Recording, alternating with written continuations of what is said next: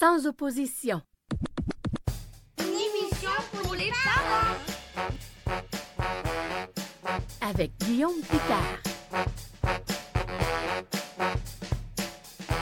Oh yeah! Si vous vous intéressez à l'art d'éduquer, mais aussi et surtout à l'art de se développer et de s'écouter, ben vous êtes au bon poste.